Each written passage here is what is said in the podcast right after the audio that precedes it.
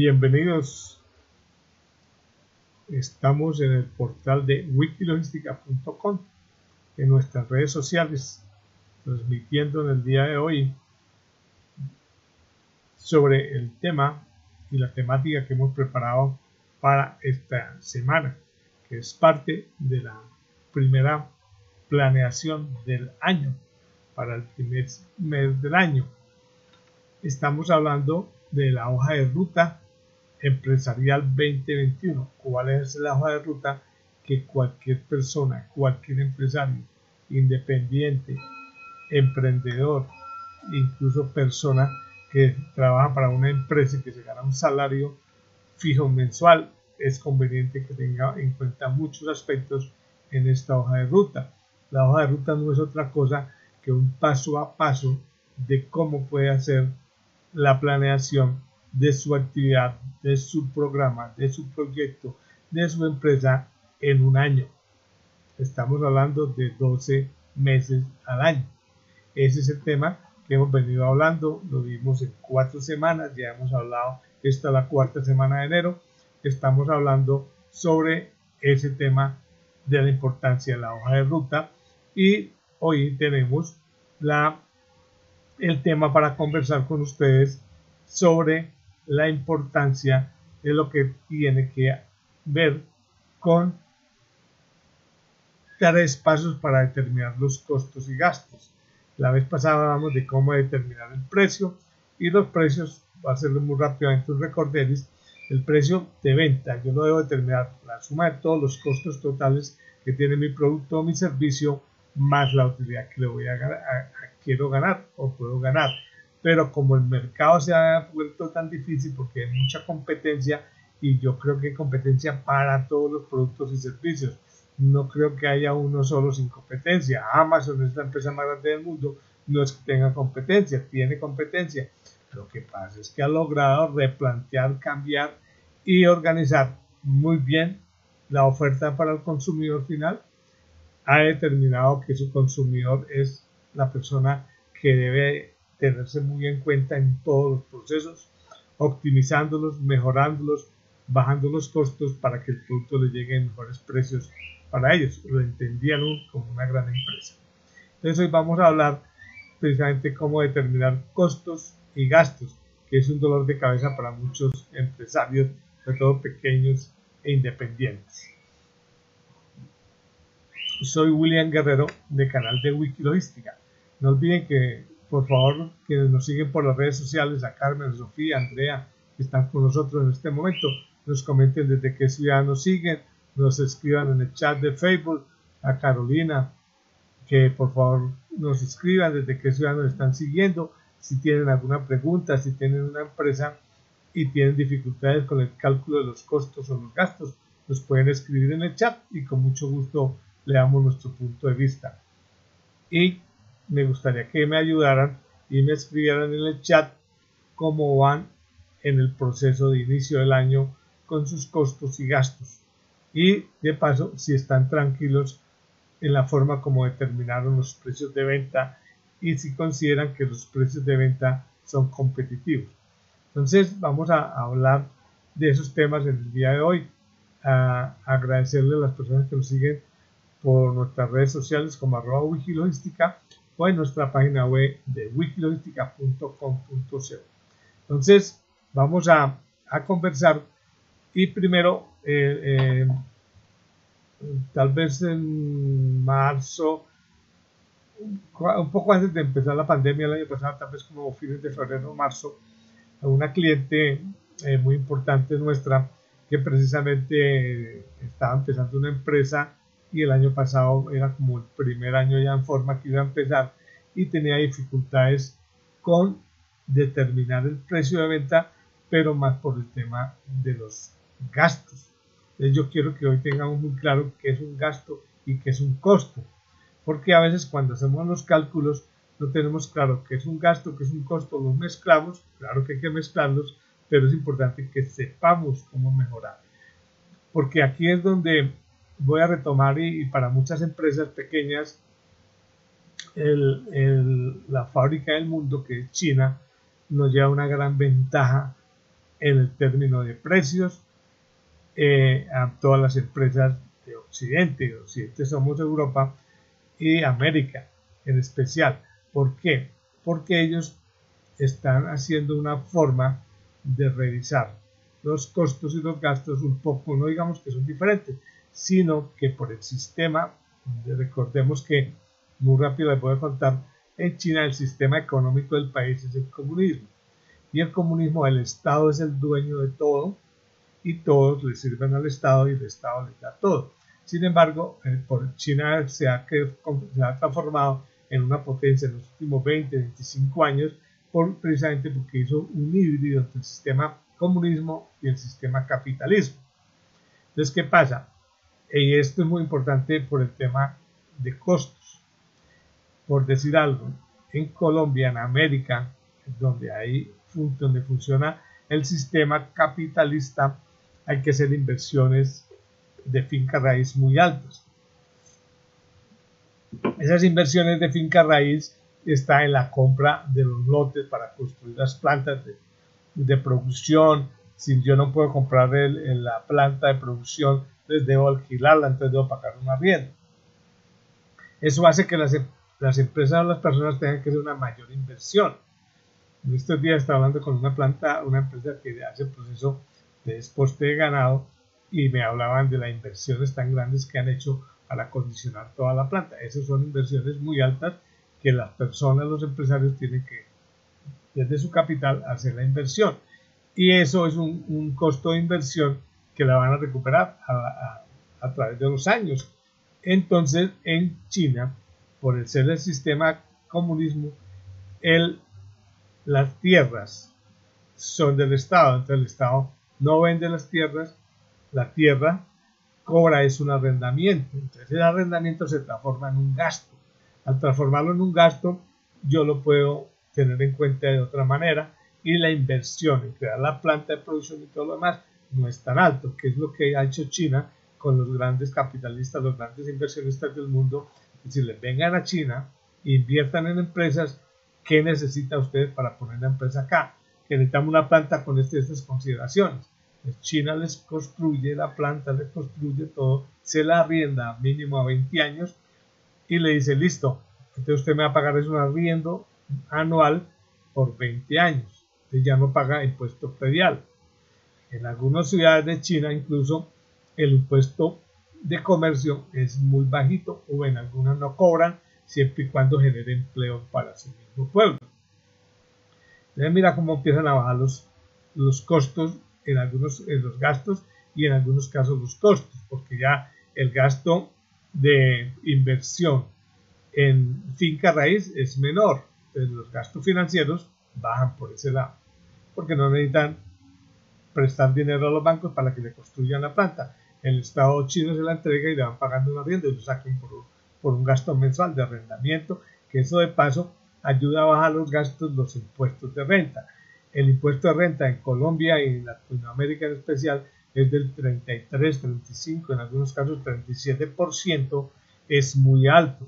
En China el impuesto de renta es muy bajo, pues está entre el 1 y el 2%, en algunos casos, pero la mayoría 1 y 2%. Entonces eso es una gran diferencia con los, gastos. En Colombia, con el ánimo de cambiar un poco precisamente la fórmula de costos y gastos, porque en Colombia hay un, un gasto que sacan las empresas, que o lo sacaban por un gasto, mejor, lo sacaban por un costo, que era todo lo que tenía que ver con lo de seguridad social. La seguridad social, recuerden que es salud, pensión, eh, ARL, y entonces ellos antes, como hay que pagar un, un porcentaje, un 9% para estos, eh, estos son unos impuestos que tenemos entre comillas el gobierno cambió la figura para que desde el punto de vista de, gastos lo pasemos a, a, un, a un costo del producto para bajar esos gastos de la empresa y por ese lado bajemos un poco la, pensión, entonces, perdón, los impuestos. Entonces, es, perdón que me equivoqué, es que las, el gobierno cambió la forma.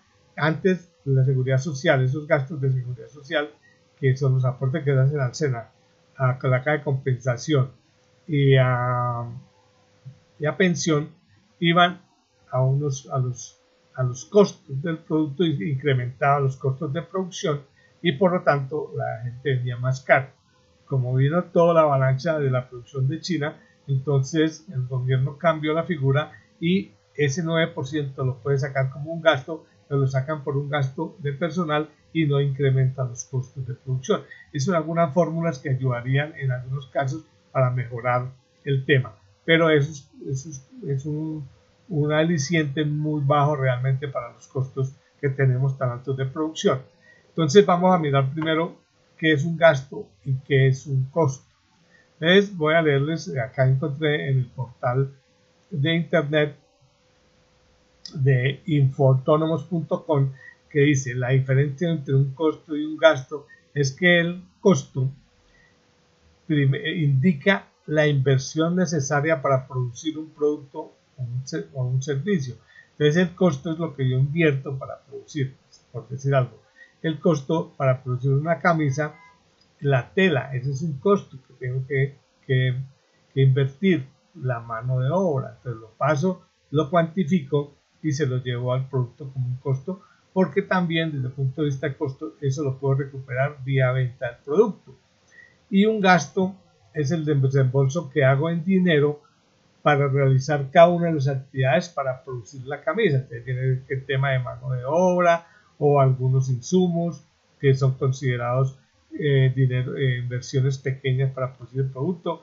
En el caso de las camisas eh, muchas veces se considera o lo consideran como un insumo el hilo y los botones y el proceso de producción en algunas actividades que son menores pero que tienen un costo. Entonces es el tema de cuáles son los costos que son aquellos que hago inversión en el producto en particular y que lo recupero vía la venta del producto. Y el, costo, y el gasto es el de de dinero que hago para realizar cada una de las actividades para producir. Entonces, muchas veces las empresas, especialmente las pequeñas, que tienen procesos de producción, no tienen como muy claro en diferenciar qué es un costo y un gasto y cuando van a calcular el costo de producción de un producto o servicio, lo suman todos y eso puede generar que el producto tenga un costo muy alto y por ende al, meterle la utilidad se incrementa y hace mucho daño. Hay una experiencia que tuvimos hace unos meses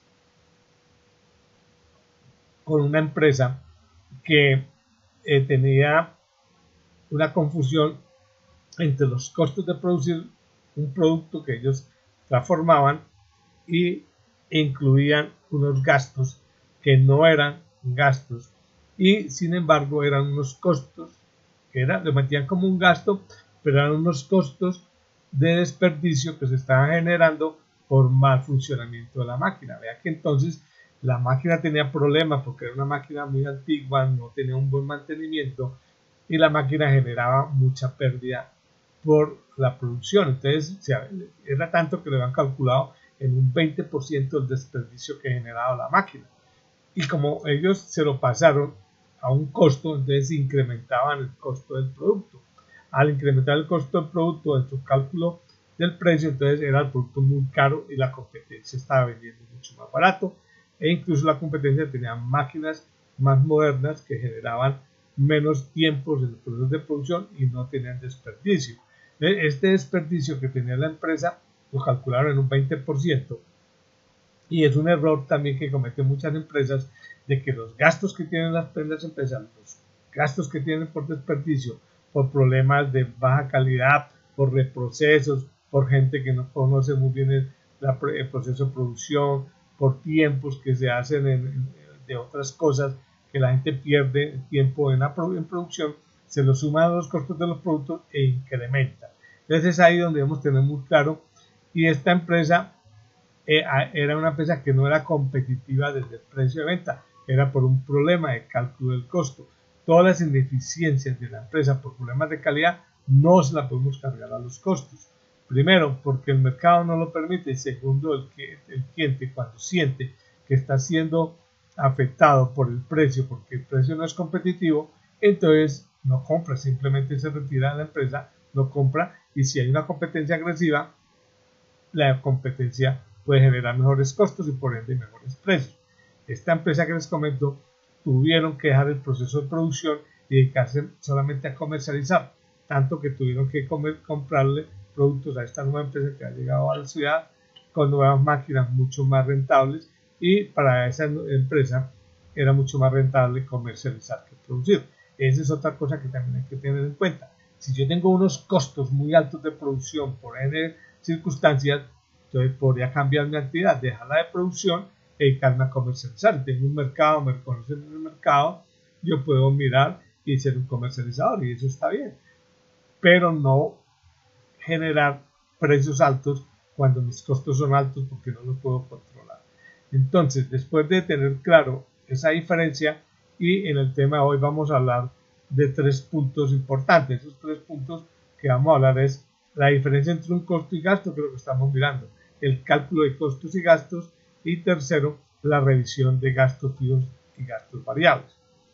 Antes de continuar, quiero invitarlos a que por favor eh, sigamos concentrados, eliminemos los distractores, busquemos un papel y lápiz, no olvidemos que alguna cosita nos puede quedar, alguna cosita nos puede servir, alguna cosa nos podemos recordar que, que me pueden ayudar a mejorar el cálculo de los costos y los gastos y la puedo después revisar.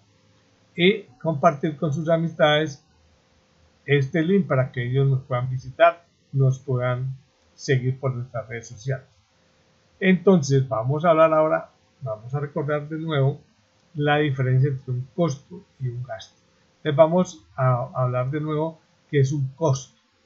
El costo es lo que invertimos en materias primas o insumos o materias primas y los insumos los podemos dar al parte o los podemos sumar para producir un bien o un servicio. Entonces es lo que necesitamos invertir para producir el producto final. Ese es el costo. Materias primas que vamos a tener en cuenta las materias primas e insumos. En algunas empresas no tienen en cuenta el insumo como un costo, sino lo llevan a un gasto. Sin embargo, lo que pasa es que hoy, con las nuevas tecnologías, todas las empresas tienen muy buenos sistemas para hacer cálculos o tienen unas plantillas que optimizan y tienen el detalle de calcular cuántos metros lineales de hilo se va por una camisa, cuántos botones le ponen y demás, entonces los llevan a un costo y eso está bien. Entonces, lo podemos llevar a un costo, entonces debo tener una plantilla para cálculo de costos muy claro que todo lo que necesito invertir en materias primas y insumos para producir mi producto o servicio. Costos. Y gastos es todo lo que tengo que pagar en las actividades que generan ese producto o servicio.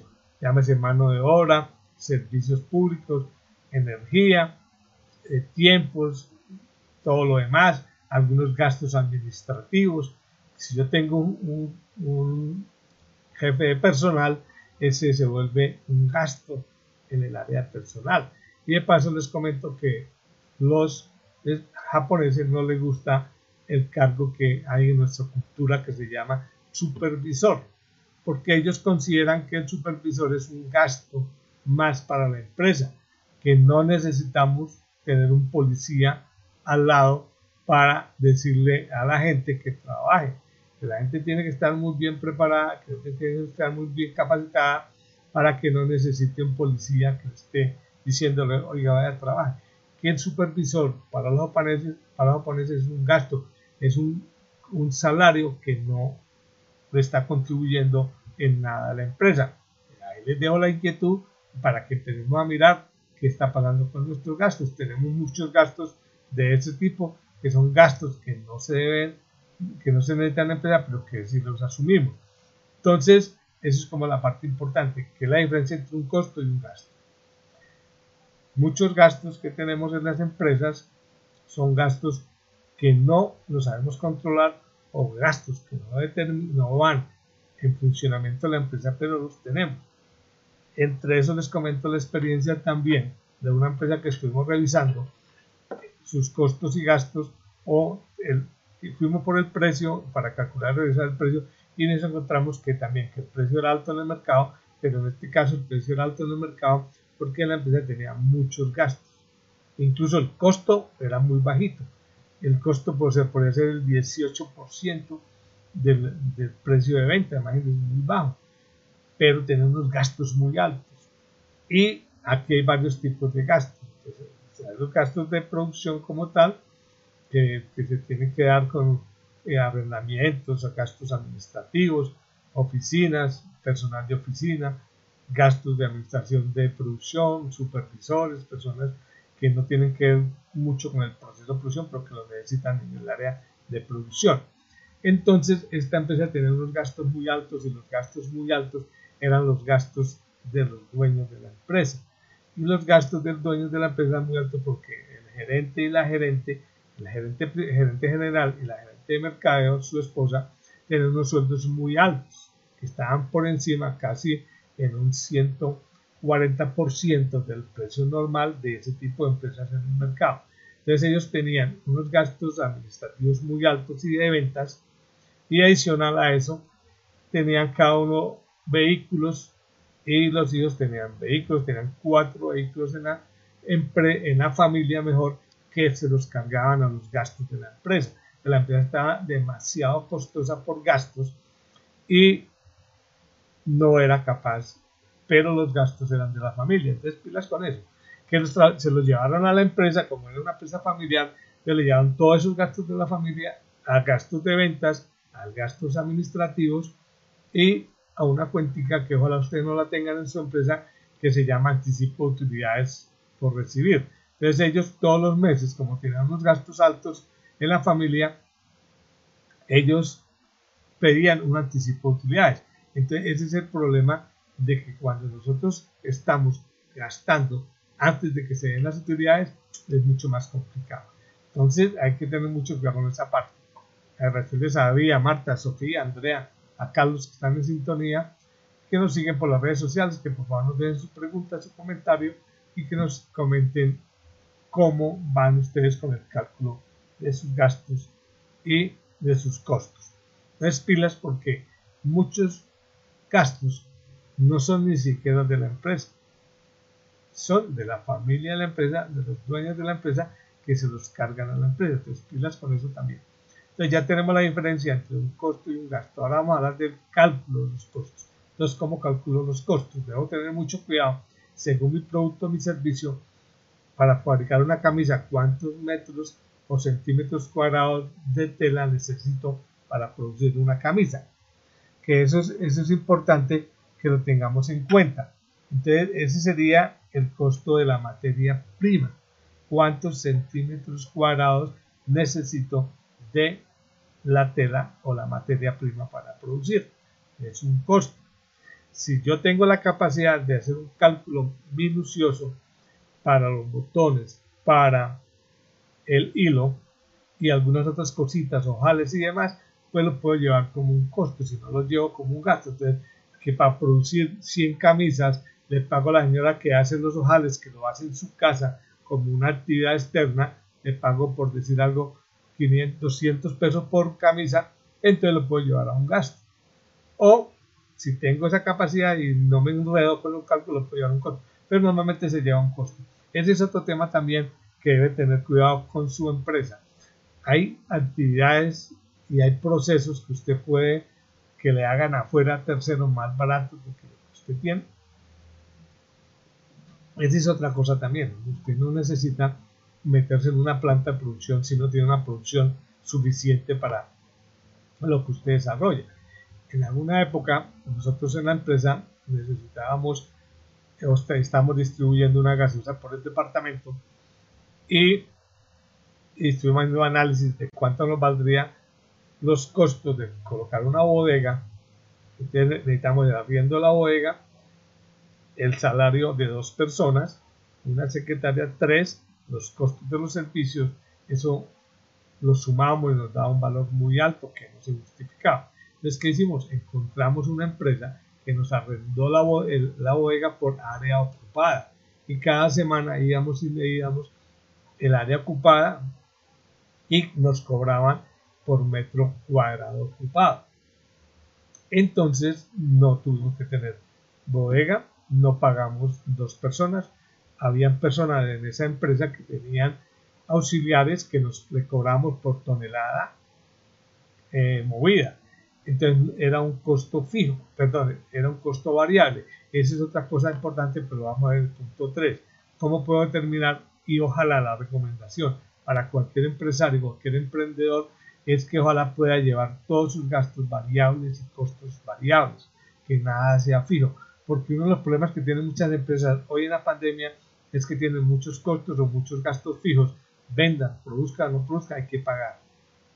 En cambio, hoy están cerrando, digamos, restaurantes, tabernas, bares, y ellos tienen que pagar sus arriendos, tienen que pagar muchos valores fijos mensuales porque no están produciendo, pero sí hay unos costos o gastos que pagar y eso está afectando mucho la economía de estas empresas. Entonces, pilas que hay que tener mucho cuidado de que si yo puedo en mi empresa transformar mis costos fijos y gastos fijos en variables, es muy bueno. Que yo pago por la actividad, que es otra modalidad que hoy se está haciendo. Incluso para estos servicios de Internet, muchos servicios se pagan por demanda. O sea, usted los consume y los paga. O ya sabe que va a consumir, por decir algo, un gigabyte, paga el gigabyte. Cuando se le acabó el gigabyte, se quedó sin comunicación, pero es un pago por demanda. Usted ya sabe que no puede consumir más de un giga. Eso ayuda mucho a que las empresas bajen algunos costos fijos y algunos gastos fijos. En el tercer punto, la revisión de gastos fijos y gastos variables. Es importante que si yo tengo unos gastos fijos, como hablamos, arrendamiento, servicios, algunas personas, secretarias, eh, eh, supervisores, eh, personal de vigilancia y demás, que tengo que pagar, venda o no venda, que es un gasto fijo, analizar qué hago en una época como esta de pandemia porque mucha gente tuvo que enviar a los empleados que, estaban fijos a su casa, pero tampoco en la casa pueden trabajar porque la condición de la empresa no exige que tenga que trabajar cuando su actividad del punto de venta o el sitio donde está el restaurante, el bar o la taberna no, no puede funcionar porque la ley no lo permite. De esos gastos fijos, pilas con los gastos fijos. Si yo puedo transformar los gastos fijos en variables, muy bueno. O sea, pago por consumo, pago por actividad, pago cuando lo necesite. Muchas empresas han venido cambiando a lo que se conoce por maquila. La maquila es una actividad que me la puede hacer otra empresa afuera como yo la necesito. Y la otra empresa puede tener mejores costos de producción que yo y me puede vender el servicio para yo no tener que tener una planta de producción con el personal, con maquinarias y equipos que requieren mucha inversión. Entonces también es que tener muy claro que la gerencia sepa y tenga muy bien definido si su producto o servicio se lo puede producir un tercero. A veces hay una preocupación en algunas eh, directivos de empresas que dicen, no, es que si yo mando a hacer el producto de un tercero, él me copia la fórmula, él hace el producto me va a hacer competencia. Puede ser, pero ahí es donde viene y donde se determina quién es ese aliado y cómo se hace un contrato donde garantice que no va a tener problema de esa situación. Y si, si se presenta, pues de qué manera va a buscar de que eh, se vea afectado eh, el otro empresario por copiar o un plagio de producir un producto o un servicio. Entonces, muchas empresas hoy por el tema de optimización de costos están pasando muchos gastos a gastos variables y muchos costos también solamente lo que necesitan producir entonces no estoy teniendo altos inventarios. Recordemos que si yo tengo una fábrica y tengo que tener materias primas y la materia prima tengo que importarla para seis meses, ¿cuánto me vale el almacenamiento de esa materia prima por seis meses? ¿Cuánto me vale la administración de ese inventario? ¿Cuánto me vale si hay deterioro de la mercancía? Eso se me pueden volver unos gastos fijos. Tengo que pagar arrendamiento todos los meses.